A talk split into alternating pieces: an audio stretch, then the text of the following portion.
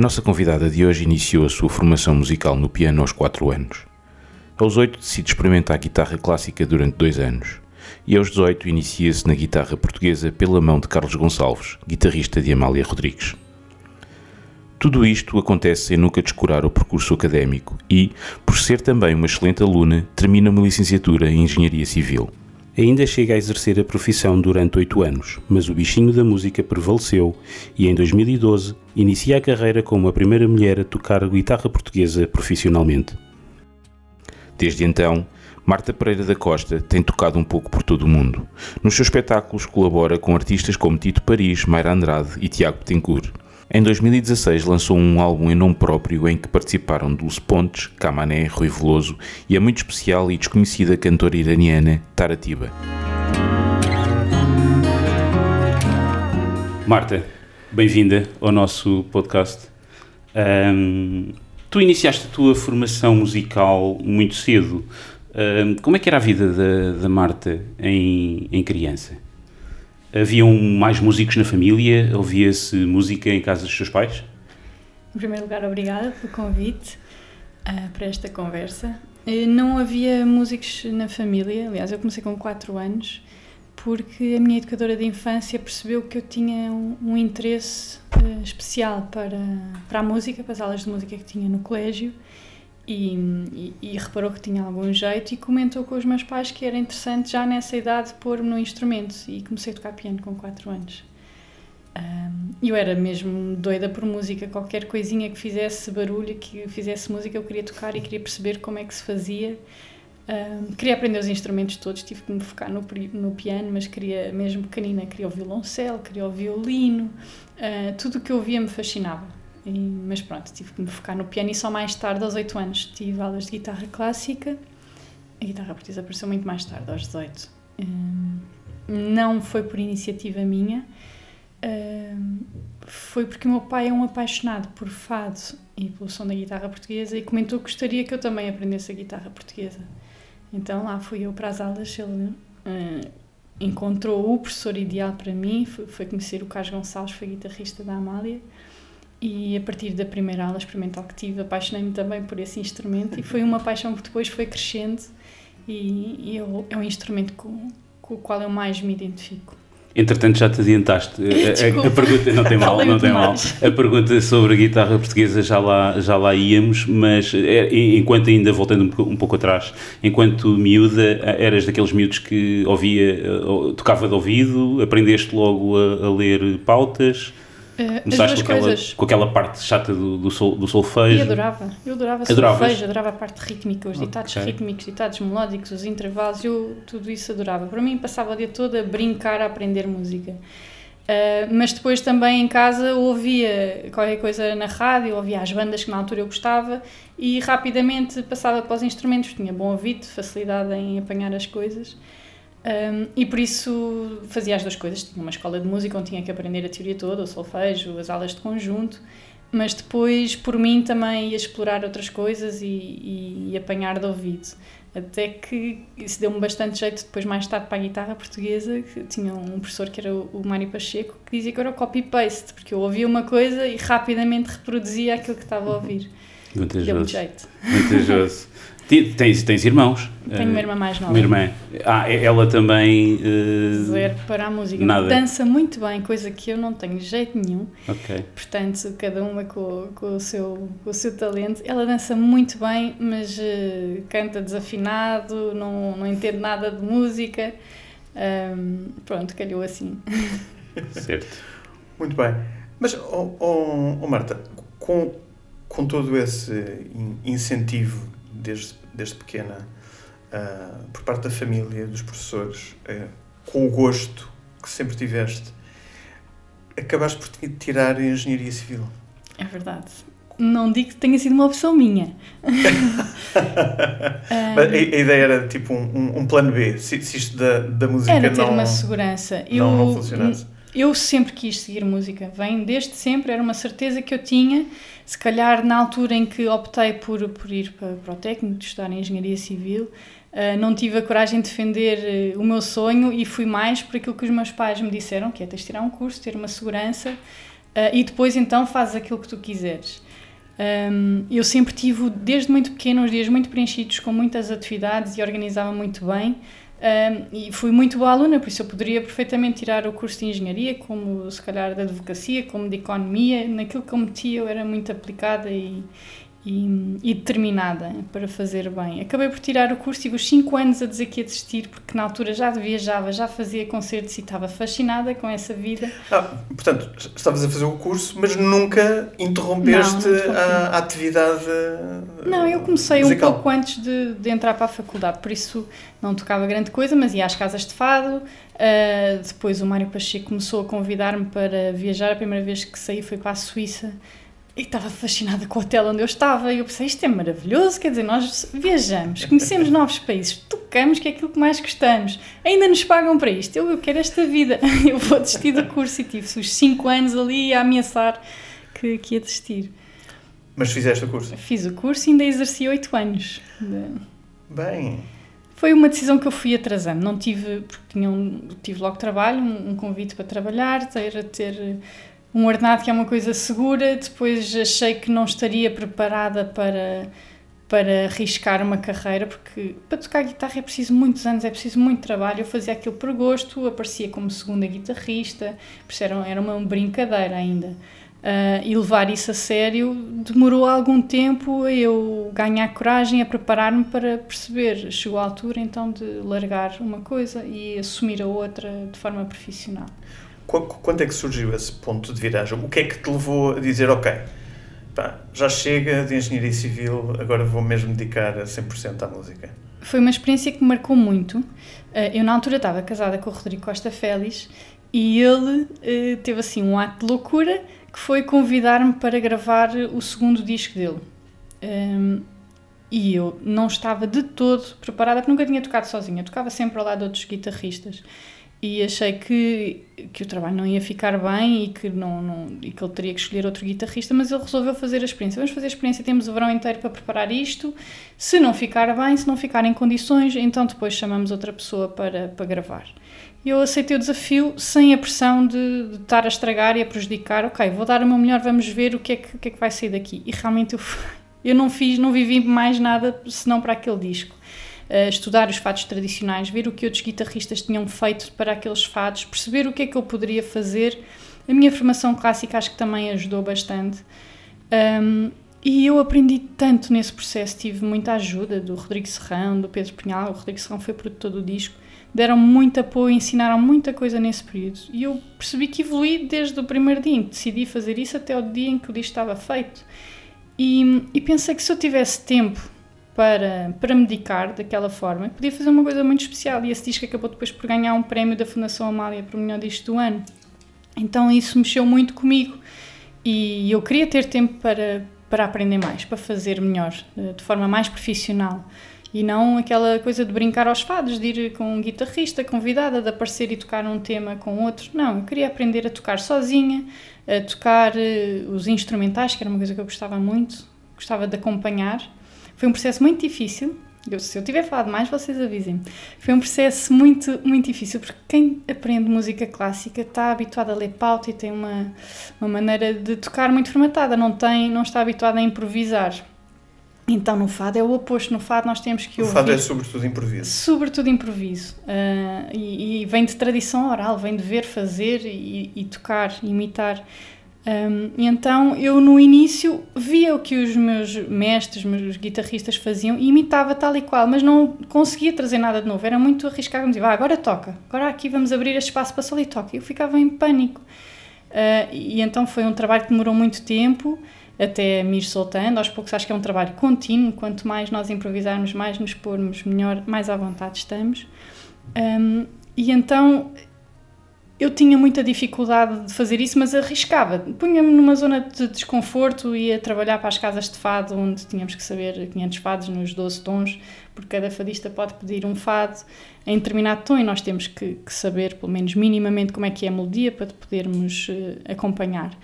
Mas o que eu mais gostava era do som da guitarra, do timbre da guitarra, Uh, isso é que me emocionava e por isso as guitarradas, quando ouvia qualquer outro guitarrista tocar, mesmo nos concertos dos grandes fadistas, eu acho que aquele momento em que os guitarristas tocam, as, o público vem, vem abaixo, a casa vem abaixo, as pessoas gostam daquele momento uh, de virtuosismo da guitarra portuguesa.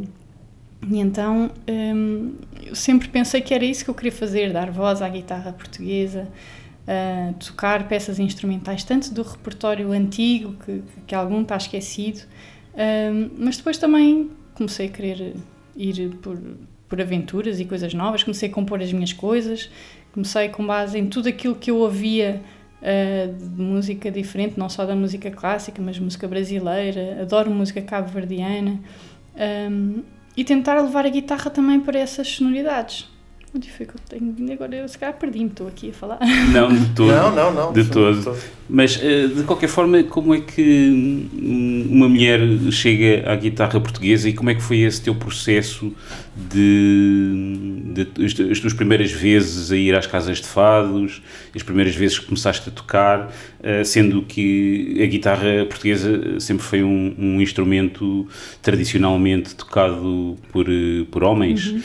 que me lembre apenas a, a Luísa Amaro. Exatamente foi, foi talvez a, a única mulher, para além de ti, talvez Paredes, não, com, com, foi disciplina do, do, do, do mestre Carlos Paredes. Explica-nos um pouco esse, esse, processo. Foste, foste bem aceite?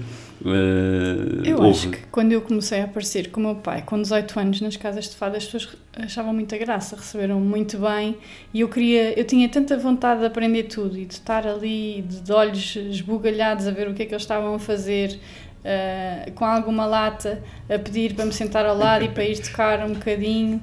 Eu acho que, que isso foi muito bem recebido, até por parte dos fadistas, porque eu tinha o cuidado de, antes deles irem cantar, perguntar quais é que eram os fados, era muito chata se calhar, quais é que eram os fados que eles queriam cantar, para eu depois ir ouvir no telemóvel, no YouTube, uh, para perceber como é que eram as introduções, Uh, para depois também poder, poder fazer, poder acompanhar melhor. Por isso eu era muito empenhada e eu acho que as pessoas no início reconheceram isso.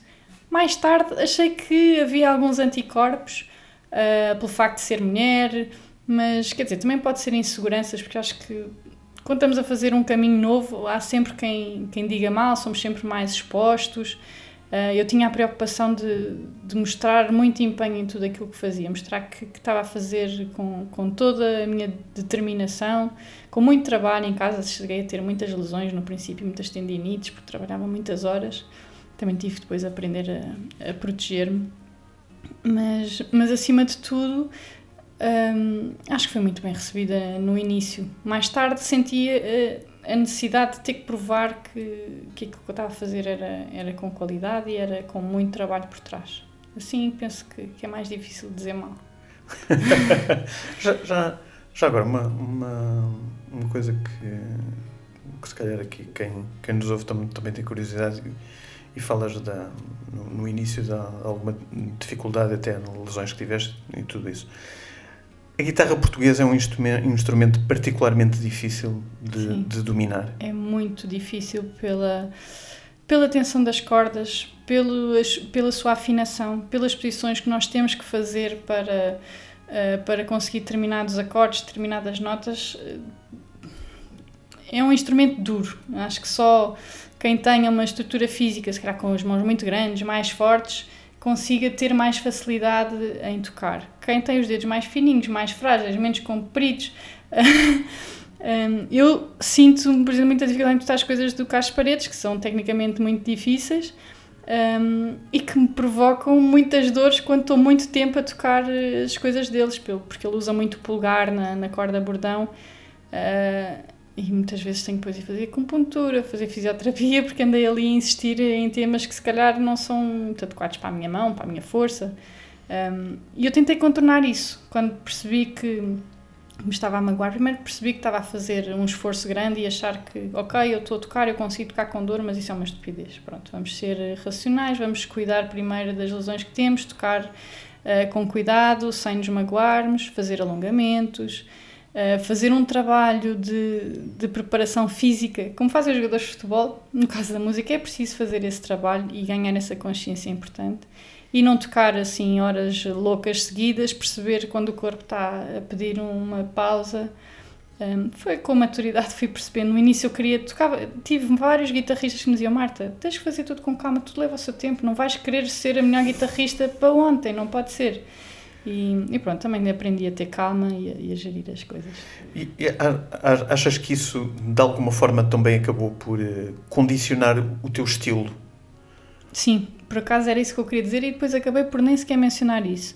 Uh, eu acho que, que eu depois tentei ir pelo aquilo que me é mais natural, que é pela sensibilidade.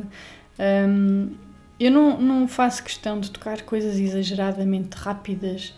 Uh, eu acho que eu me consigo mostrar muito melhor quando estou a tocar coisas mais calmas, mais expressivas. Aí é que eu consigo, pronto, exprimir melhor, como me sinto melhor a tocar.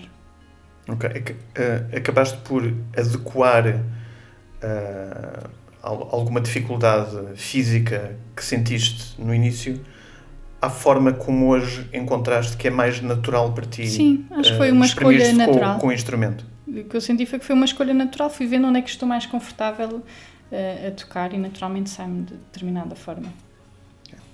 Anteriormente uh, disseste que tiveste o teu mestre, uh, recorda-me o, Tive nome, muitos mestres.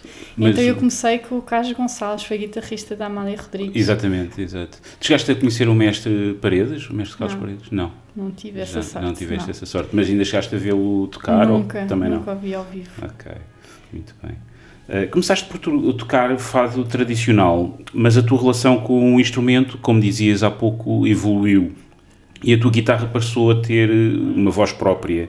Uh, passaste a compor eh, temas e a colaborar com artistas que tocam um, uma música mais chamada world music.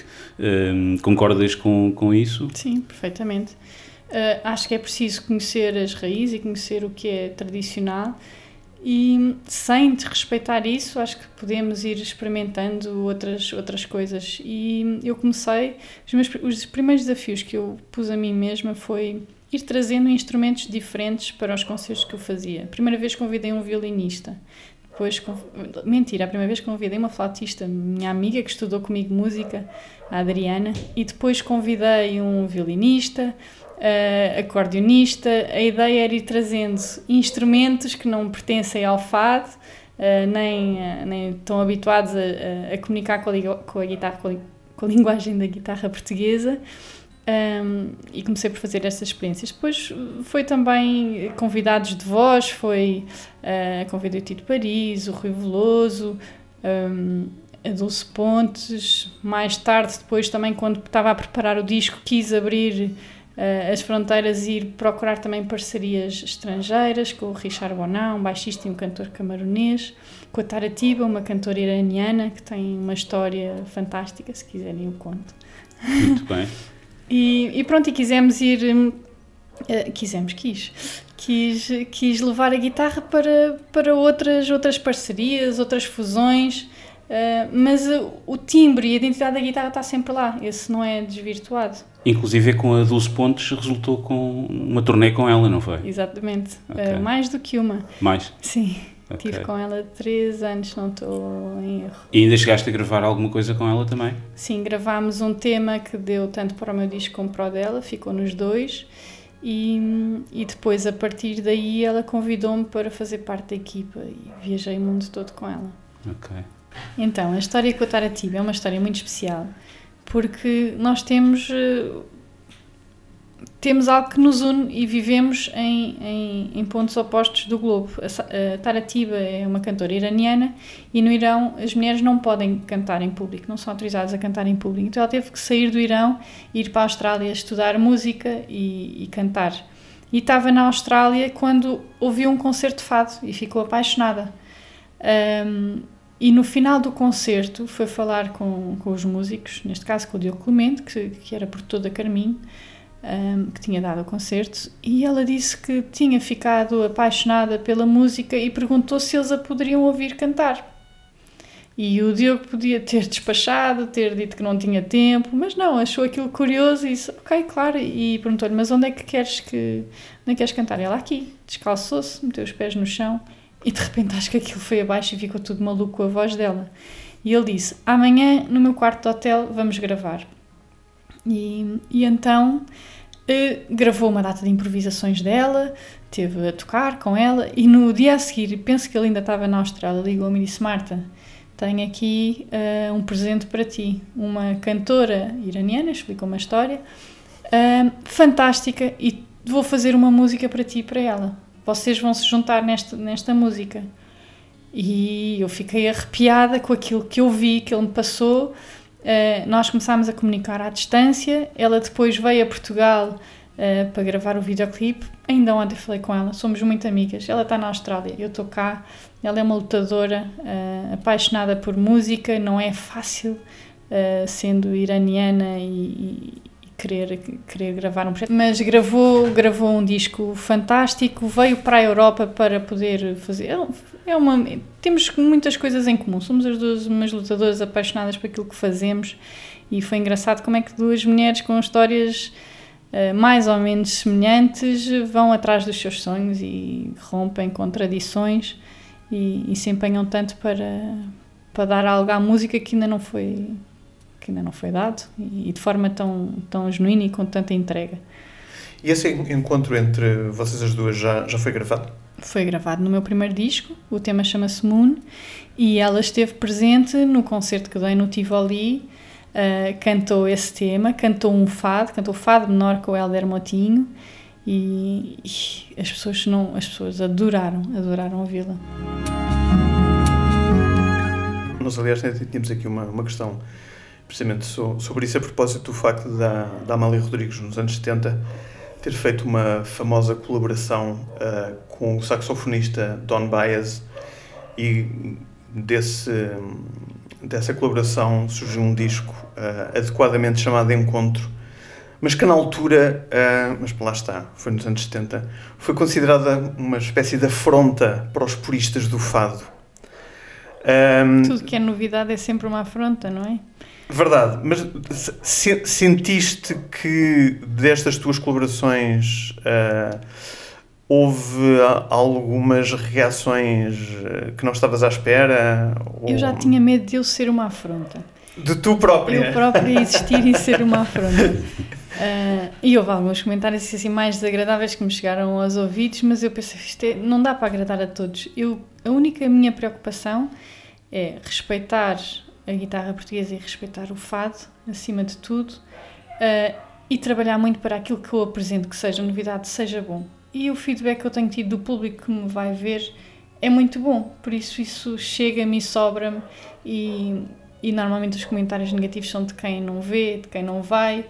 Uh, portanto, acho que não posso dar importância e, e, e é focar-me naquilo que eu acho que faz sentido fazer no final do dia, o, o que interessa mesmo é a reação do público. Ah, que é tão gratificante e vale tudo. Vale, dá-nos vontade para fazer. É arrepiante, dá-nos vontade para fazer mais, para fazer melhor, para. Uh, eu acho que nós recebemos muito mais do que aquilo que damos. Entregamos muito em palco, muito das nossas emoções, mas aquilo que recebemos, o feedback é tão bom, é tão.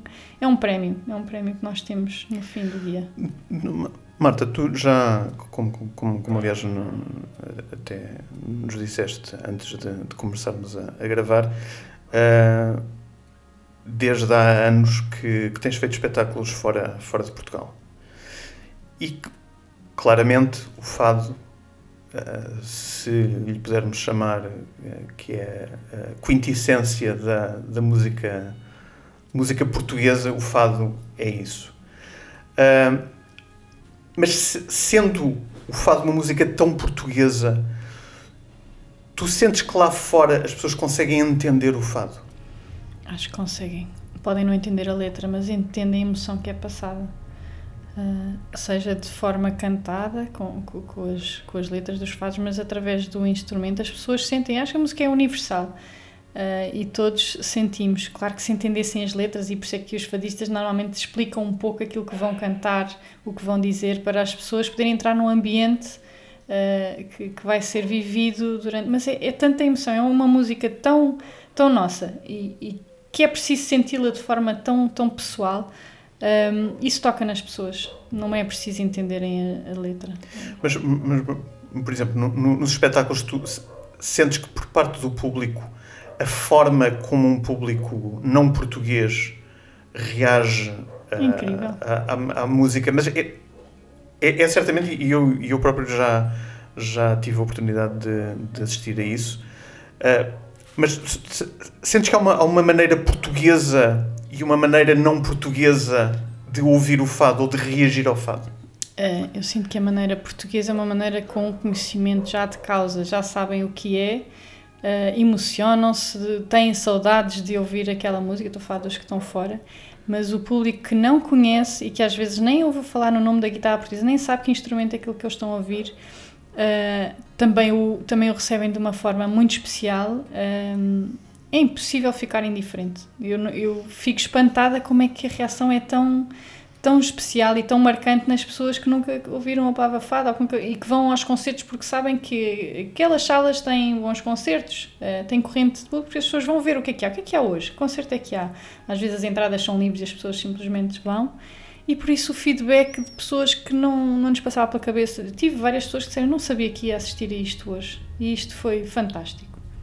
Chega ao, chega ao cúmulo de ver aquela, aquela artista japonesa que canta fado português. Também. Ela decorou, mas não sabe, não, mas não entende a letra. É verdade. Ela não Há entende muitos. a letra, ela não faz ideia do que é que está, o que é que está a dizer. É, isso é, é muito, é, é muito, pelo som, é muito engraçado. Pelo som das palavras é. e tem como, é, como os japoneses, tem os americanos. Uh, holandeses, há tanta gente a querer aprender português e a querer aprender fado, é fantástico. É muito engraçado. Já, já, agora que, que, estamos a falar na, na, na reação do, do público, uh, há, tipicamente o fado, especialmente em, em, em Portugal, é, uh, é tocado, é, é, interpretado em, em pequenos recintos. É? Portanto, uhum, o, a, a, típica casa de casa fados de é um espaço intimista, intimista razoavelmente pequeno. Uh, isso não, não é necessariamente o o que acontece em todos os espetáculos teus. Uh, imagino que, que terás já dado espetáculos perante plateias bastante maiores. O maior foi para 100 mil pessoas, foi ao ar livre no São João do Porto. Também foi assim uma coisa muito fora da caixa. Pronto. Do teu lado, qual é que é a diferença entre, entre estares a, a, a tocar fado perante uma sala com 20 pessoas versus 100 mil pessoas? Uh, eu acho que nós temos que adaptar ah, ao espaço, à envolvente. E onde eu me sinto mais confortável são naqueles teatros com charme, envolventes do, do palco, onde estamos todos muito próximos e eu consigo, com muita facilidade, uh, chegar às pessoas, muita facilidade e naturalidade. Claro que preparar um concerto para 100 mil pessoas num dia em que as pessoas querem beber copos e bater com os martelinhos é um desafio muito grande e muito arriscado. Claro que tem que mudar a abordagem, tem que decidir tocar em pé quase como se fosse um concerto de rock, tinha um... não tive sentada, uh, tinha que chegar ao público de alguma forma, por isso acho que cada caso é um caso e nós temos que preparar-nos para determinada situação. E adaptaste o repertório a isso também? Também, também é? adaptei é? o repertório, convidei um coro de gospel para cantar algumas músicas, desafiei uma banda do Porto também para tocar, uh, foi um concerto totalmente diferente de tudo o que já tinha feito e que se calhar vou fazer, acho que foi assim um momento único. Muito bem. Um, algum artista com quem gostarias de colaborar que ainda não, ainda não conseguiste? Uau, há muitos. Essa pergunta. Imagino que sim, mas há assim algum que te lembres assim de repente? Gostava Olha, mesmo, eu, mesmo de. Eu agora realizei um sonho que foi tocar com o Toquinho em São Paulo. Eu adoro o Caetano Veloso. Certo. Eu adoraria tocar com o Caetano Veloso, por exemplo. Foi bom já agora? Foi, foi incrível. Foi espero que o primeiro de muitos, ele toca muitíssimo bem, é um, é um dinossauro histórico do, do, da música brasileira. As histórias que ele conta em público são deliciosas, dá para ficar dias inteiros a ouvi-lo. Um, e depois tem muito charme, é muito simpático. Poder ter vivido essa experiência foi, foi fantástico. E, e eu adoro música brasileira, por isso não podia estar mais feliz uh, poder ter essa oportunidade de partilhar o palco com ele. Foi muito bom. Ok, e gostavas de fazer algo assim ainda mais diferente do que fizeste até agora, eventualmente? Claro, Sim. Quero é fazer coisas diferentes e aprender. Tenho ainda um, um, sonho de fazer um concerto de guitarra portuguesa e orquestra. Acho que as minhas músicas até se prestam muito a terem arranjos para orquestra uh, talvez por causa do meu background. Uh, gostaria muito de poder ter um concerto meu com orquestra, com os arranjos bonitos, imponentes, com bom gosto.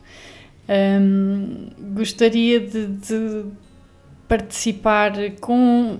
de fazer parcerias com outras guitarras, mesmo com guitarra elétrica, com, uh, com guitarras tradicionais de outros países. Eu tenho agora muitos anos para fazer estes desafios, quero propor-me estes desafios daqui para a frente. Uh, ir conhecendo outros instrumentos de cordas e juntá-los à guitarra portuguesa e pronto, entender um pouco também das outras músicas, das outras culturas e absorver isso também para, para conhecer mais e tornar também mais rico aquilo que, que sei. Okay. E pronto, tenho que estudar muito ainda.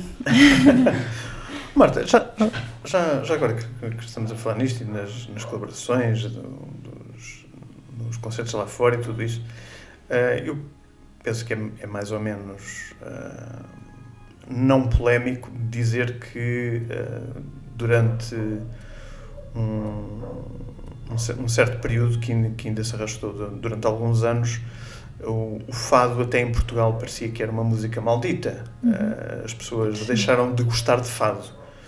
Uh, o fado até porque ficou ligado também muito ao, ao antigo regime, Sim. que era uma, pronto, uh, ficou com, com ficou, ficou com má, más relações públicas, portanto, ficou com tive uma crise de, de, uma, uma, de relação, exato, mas mas claramente uh, foi revertido esse processo e está neste momento não não, não, não só foi exatamente.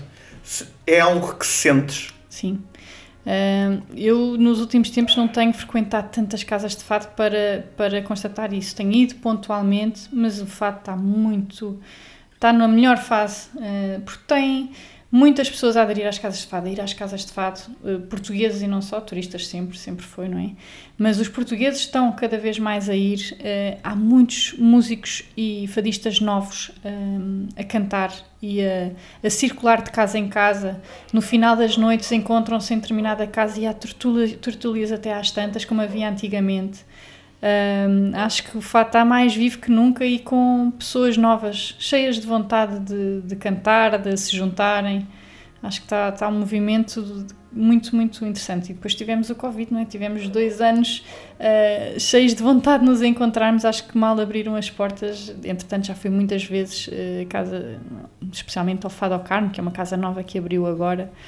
Um, e o ambiente que se vive lá é, é, muito engraçado. Muita malta nova a aparecer para cantar, tem sempre surpresas. A Marisa vai lá imenso. Um, e, e, vejo que o fato está mais vivo que nunca. A questão foi precisamente essa: foi durante muito tempo os fadistas eram aqueles já estabelecidos que a gente conhecia e a malta nova não, não, não se metia normalmente não se queria meter, não era uma área em que se quisesse meter, não é? Já foi, fado. Eu acho que já foi há algum tempo. Então, se eu comecei em 99, 2000, nessa altura havia muito poucas, muito poucos fadistas novos, iam aparecendo, Exato. ouvíamos, respeitámos muito os mais velhos. Uhum. Um, mas eh, foi uma coisa que foi mudando gradualmente e hoje em dia há muitos. Imensos muitos, novos, sim, não é? Sim. A aderirem, imensa malta nova. Que acha que, pronto, é. E que adoram, e que adoram. adoram cantar, é engraçado. Isso é muito bom, muito bom. Ou seja, também houve aqui um, um timing feliz. Ou seja, no, no, no, fundo, quase que se pode dizer que entraste no momento certo. Ou seja, entraste num momento em que o fado estava efetivamente a recuperar sim. um prestígio que tinha perdido e estava a encontrar novas formas de se afirmar. Sim, sim, fui observando isso e, e, e acompanhando e fazendo também o meu caminho paralelamente a isso. Noto, noto isso plenamente, desde, desde quando eu comecei para agora, a evolução que, que houve. Muito bem. E entretanto, a Marta já tem discípulos?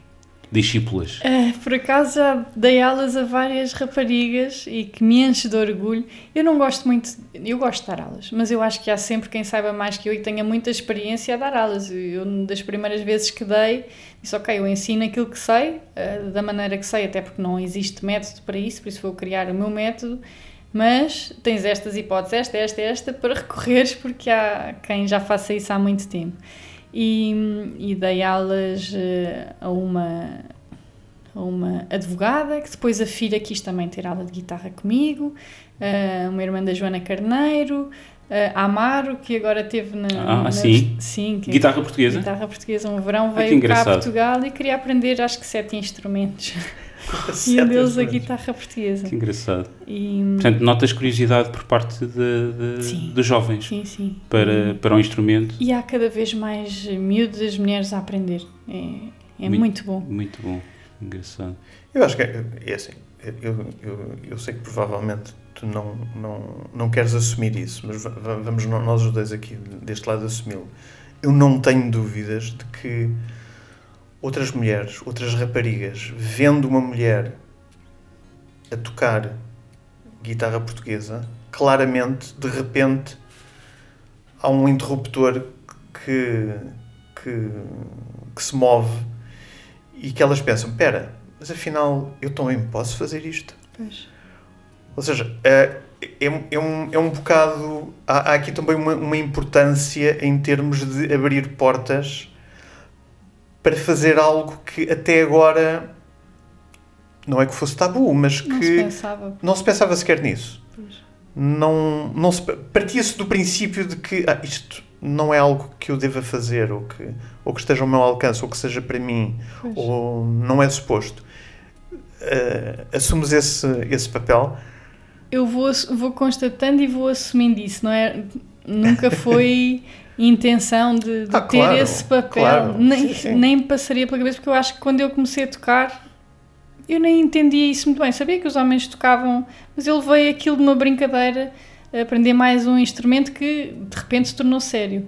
Ah, quando recebo mensagens como da Mariana Martins, ah, que foi a primeira guitarrista a fazer a licenciatura em Castelo Branco, em guitarra portuguesa, a dizer que sou uma grande referência para ela e bolas, eu não tinha pensado dessa forma e fico muito contente e, e o que eu mais quero é apoiar e que venham mais mulheres corajosas e, que se apaixonem por este instrumento e, que possamos mostrar que temos muito para dar e muito para, para mostrar e até para sermos reconhecidas pelos nossos pares, ganharmos esse lugar. Espera, neste momento existe uma licenciatura em guitarra é verdade, portuguesa. dada pelo não, não Custódio sabia. Castelo, sim. Não sabia, não fazia ideia. Ok. Eu ainda fui ter umas aulas lá, é impossível. Esta miúda é uma, uma lutadora que vive em Odmira e ia para Castelo Branco ter aulas de guitarra e fez a licenciatura. Foi, era a única rapariga no curso. Globetrotter mesmo. Mesmo. Tem muito valor. Incrível. Olha, ehm, continuando aqui eh, a nossa conversa e querendo saber um pouco mais sobre ti, ehm, és mãe, Sou mãe de gêmeos. ok, de gêmeos. Ehm, e e explica-nos como, como mãe achas importante, acredito que sim, eh, a, a educação musical dos teus filhos. Acho essencial, É, é? desde sempre. O que costumas fazer com eles? Eles estão, estão a aprender música? to- tocam algum instrumento? Olha, nesta fase está aqui, como é que se diz, Casa de Ferreiros Espeto de Pau, está aqui uma grande confusão. Na, na altura, até à pandemia, o Vicente estava a aprender trompete e, e é um instrumento que ele é apaixonado desde pequeno. Eu queria ensinar-lhes piano, porque sou professora de piano também. E nenhum deles queria ter aulas de piano. A Constância queria ter violino, o Vicente trompete. Olha, isso já não consigo, já não, já passa do, do meu alcance, já não, já não sei dar aulas de- desses instrumentos. Então, o Vicente começou com 7 anos a tocar trompete, rapidamente tira tudo do ouvido e toca, mas é muito preguiçoso, ou seja, não trabalha aquilo que deveria trabalhar para poder. Porque tem evoluir. talento. É, às vezes é uma chatice, quando há talento a mais, depois. eh, já a Constança, que não tem tanto talento como o Vicente, mas é tão determinada, é engraçado. Quando eles tinham aulas de flauta na escola, o Vicente, como já tocava trompete, aquilo era facílimo para ele. Mas, volta e meia, distraía-se e enganava-se na música. A Constança, com os dedos fininhos, que não conseguia tapar bem os buracos, e assim uns sons horríveis no início, pediu para eu lhe ajudar. Eu estive ali a dar-lhe umas aulas, a explicar e a fazer uns exercícios para ela conseguir tocar bem. E não é que no fim ela toca melhor que ele. Eu disse: Estás a ver, Vicente? A Mana fartou-se de trabalhar, repetiu isto não sei quantas vezes, para lá de 100 vezes. E no final conseguiu tocar melhor que tu, que tens muito jeito e muito ouvido e podias tocar isto muito melhor se tivesses feito umas 5 ou- ou 10 vezes. Mas pronto, que é para aprenderes que é preciso trabalhar, não basta o talento. Ah, durante, durante o tempo da pandemia tivemos uma dinâmica gira cá em casa, que foi, escolhíamos uma música por semana para aprender e eu acompanhava-os ao piano. A Constança às vezes cantava, o Vicente tocava trompete, ainda fiz uns vídeos uh, que publiquei no Instagram e foi, foi divertido, temos esse desafio e, e eles aprenderam bastante. Tentei entretê-los o mais possível com teatros, com música, com cozinhas, tentámos todos. Não é? E sentes que, que eles têm vontade de, de continuar? Achas que é uma coisa que. O Vicente. Ou, ou, ou, ou vão como a mãe para a engenharia civil? Ah, eu acho que, pois, não sei, são ótimos a matemática, os dois, têm as melhores notas da turma a matemática, são muito bons. Um, o Vicente tira tudo de ouvido hoje de manhã, acordou às 7 da manhã para tocar guitarra antes de ir para a escola. E põe no YouTube uns tutorials e estava a ver e depois eu queria ensinar e corrigir. Quer dizer, temos assim uns conflitozinhos, mas acho que faz parte entre, entre mãe e filho. Nós queremos ensinar, pois eles às vezes não querem aprender. Mas ele pôs o despertador para vir tocar. Quer dizer, não é toda a gente que faz isso. Ele gosta mesmo muito de tocar. A Mana é uma artista não de instrumento, mas canta, dança, adora teatro. Os dois têm no sangue. Uh, tem, tem arte no sangue. É, tem. Qualquer coisa surgirá dali. É. Então. Que sejam felizes e que, que se dediquem, que se, sejam determinados a fazer bem aquilo que, que escolherem. Cá estou claro. para apoiar. Claro. O que, e, quer, o que quer que seja que, quer que, que, seja. que, que, que eles escolherem. Uh, e tu, tu tens, uh, se calhar nunca tiveste esse, nunca tiveste esse problema, mas uh, como, como ajudá-los a distinguir o que é que é uma boa, boa, música da má música? Temos esse problema cá em casa. É? Ah, também então, tens, ah, também tens, apesar de tudo. A Constância houve umas músicas brasileiras que eu considero das más. É aquela coisa agora esquisita que eles chamam-lhe o funk brasileiro, que eu não percebo. é mau demais. Nem sequer se percebe porque é que chamam aquilo funk, porque aquilo de funk não tem nada. É muito mau. eu, então, eu vou confessar que eu não faço ideia do que é que vocês ainda estão bem, a falar. Ainda okay. bem, não, não, não, não, lidas com, não lidas com miúdos pequenos. Nós não. somos muito democráticos no carro e vamos escolhendo, um escolhe, depois outro escolhe, depois eu também tenho direito a escolher, que é para não serem só eles a escolher, e assim vamos ouvindo músicas diferentes. Quando é a vez da Constância, o Vicente Barafusta diz: Como é que a mãe deixa ouvir isto? E ela, mas eu também tenho direito e eu gosto disto. Pronto, então vamos ouvir esta música, e vamos lá. De que forma é que abordas a, a, pedagogia para, para, para isso? Há alguma forma, existe alguma forma de... Bem, eu tenho que lhe dizer que não acho que aquilo tenha qualidade, mas temos todos que ouvir e, e gramar aquilo e ouvimos, porque ela também tem o direito de mostrar aquilo que gosta, então lá vamos ouvindo. Claro. Mas achas que ela gosta mesmo ou achas que é só uma influência daquilo que os outros ou da geração dela ah, sim. também As ouve? As amigas é, ouvem e ela ouve aquilo também. Pois. Vamos lá ver. Eu mesmo, uh, redobrando a declaração, mesmo não sabendo de que é que vocês especificamente estão a falar, mas de uma maneira geral, e eu costumo também comentar isso com os meus filhos, os meus filhos são, são muito mais velhos, uh, que é, não se deve confundir aquilo que é bom com aquilo que se gosta. Ok, certo. Eu, eu reconheço qualidade em muita coisa que eu não aprecio e eu sei que gosto de muita coisa que não é boa. A, a ideia de que, ah não, se eu gosto disto é porque é bom e se não gosto disto porque é mau. Claro, isso é uma presunção. Pois, não é? Também, claro. tam, também eu, eu, eu, verdade. Exato. Portanto, eu, eu aí acho, acho, que, acho que há sempre a latitude de dizer, pá, eu percebo perfeitamente que tu gostes, mas que isso não tem qualidade. Pois, não tem. e ela vai insistindo, mas e desta também gosta? Eu, hum, Constancinha, isto não é bom, não é. A minha abordagem, sobretudo com os meus afiliados, é: está bem, vocês gostam disso, mas uh, agora ouve isto. Pois, é mais por aí. Experimenta ouvir isto, não é? Porque agora, agora também com, com os miúdos que gostam muito dos, dos rappers portugueses, destes novos, o, agora não me lembro do nome nenhum, mas pronto, uh, são, são muito estranhos, digamos, digamos assim. Eu convido-os sempre a ouvir os, os, os antigos. Os antigos. já ouviste Randy MC? Experimenta ouvir um bocadinho de Randy MC só para ficares a conhecer. Mas tem que ouvir tudo. Não é? para, exato, só para eles não, não acharem que só, só existe aquilo. E nós temos um papel importante nisso, em mostrar-lhes boa música, mostrar-lhes claro. coisas com qualidade, o resto eles ouvem com os amigos. Claro, claro essa função fica para nós. Hum.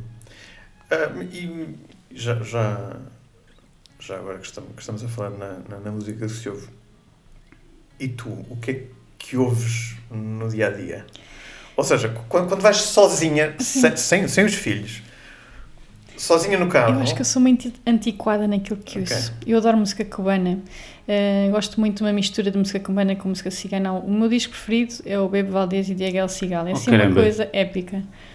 Adoro esse disco e Pois, acabei, é muito bom. acabei de mandar vir esse disco, o vinil de- da, Amazon, que ainda não tinha o vinil. Esse disco é intemporal. E como É incrível, esse, não há é? muitos eh, discos. Eu gosto muito de música tradicional de cada país, adoro Piazzolla. Se calhar, os meus amigos, quando pedem para, música, para, para música, porque todos também, às vezes nos jantares, cada um mete a sua música. Digo, olha, vocês não vão gostar daquilo que eu ponho, mas isto é muito bom. Vocês gostam de outro tipo de coisas, mas é engraçado, cada um tem, tem os, seus, os seus gostos, as suas referências. Gosto muito de música clássica, isso vou gostar sempre. Ahm, guitarra, adoro Vicente Amigo.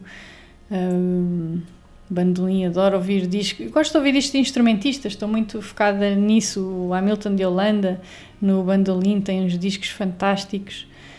Ah, Maria João Pires, gosto tanto, tenho imensos discos dela. E é por aí. Ok, muito bem. Olha, e dás importância hum, ao sistema no qual está a tocar música? Dás importância a isso, à, à qualidade de- da Se me reprodução? souberem por um, um, um sistema de som fantástico, eu agradeço, mas eu não percebo nada disso. Até no carro, às vezes, vão outros músicos que me vão nivelar os baixos e os médios e os altos. E, Não é uma coisa com Não sei. Porque é tecnológica, eu sou zero tecnológica. Certo. Se me puserem, eu sei perceber e sei dizer que isto está fantástico assim. Mas agora, como é que isso se faz e equaliza isso e botões, não é comigo. Ok. Então, eh, estamos eh, praticamente no final. Eh, em jeito de despedida, qual é que é o teu álbum preferido? Consegues eleger um? Então, eu acabei de dizer aquele. Diz- é o meu Disseste álbum. vários. É, Não, o, Ai, o Lágrimas Negras o Lágrimas é Negras. o meu é mesmo, álbum é mesmo de esse. É. Coincidência. Muito engraçado. Acho que é. Esse aí ninguém pode dizer que é mau. Esse aí tem muita qualidade. O Bebo Valdez a tocar piano. Eu, a primeira é vez que eu vi esse, esse desculpa interromper-te, a primeira vez que eu vi esse álbum fiquei boquiaberto, quer dizer, eu estava eh, pasmado, o que é que é isto? É, E que- É que- bom o que é que é isto? Buica também, também. Mas sempre nessa abordagem, assim com música cubana, eles fizeram parcerias com o Bebo Valdez, com o Chuchu Valdez. Uhum. um, e são, são assim os meus discos de eleição. E está sempre no carro. Isso, Ok. Quer dizer, agora já não, já não é preciso, mas no meu carro antigo estava lá sempre Estavam na sempre porta do carro. Ok, agora aderiste ao streaming, entretanto. Pois, Claro, exato. não há hipótese, não é? Temos de nos ir atualizando, Isso seguindo a evolução dos tempos. Muito bem. Marta Pereira da Costa, muito obrigado por teres Obrigada eu. eh, aceito eh, Gostei muito. Obrigado. na- o, o nosso convite e muitas felicidades para os teus próximos projetos. Muito obrigada. Obrigado. Obrigado.